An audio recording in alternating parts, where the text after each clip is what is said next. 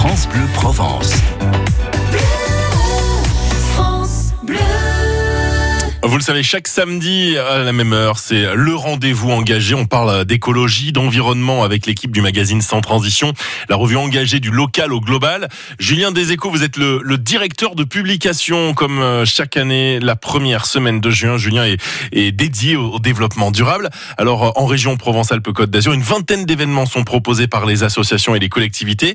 Mais Julien, en fait, question finalement toute simple, toute basique, c'est quoi le développement durable?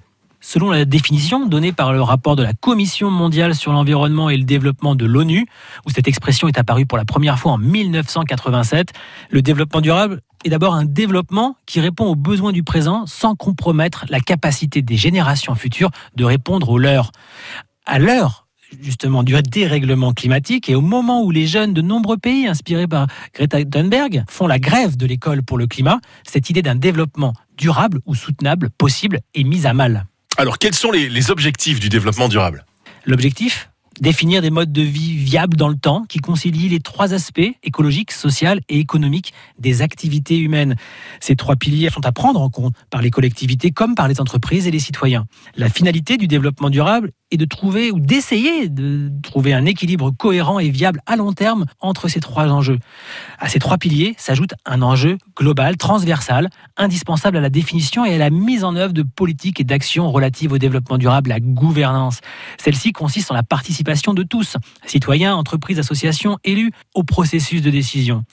Elle est de ce fait une forme de démocratie participative dont les Gilets jaunes ont fait l'une de leurs revendications majeures.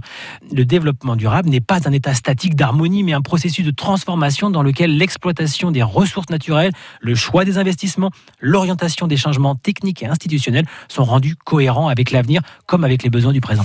Alors, quelques événements sont proposés hein, pour cette semaine du développement durable euh, dans notre région, Julien un atelier sur les cosmétiques naturels à Saint-Maximin-la-Sainte-Baume, un film débat sur les low-tech à Ansuez-la-Redonne en opposition au high-tech.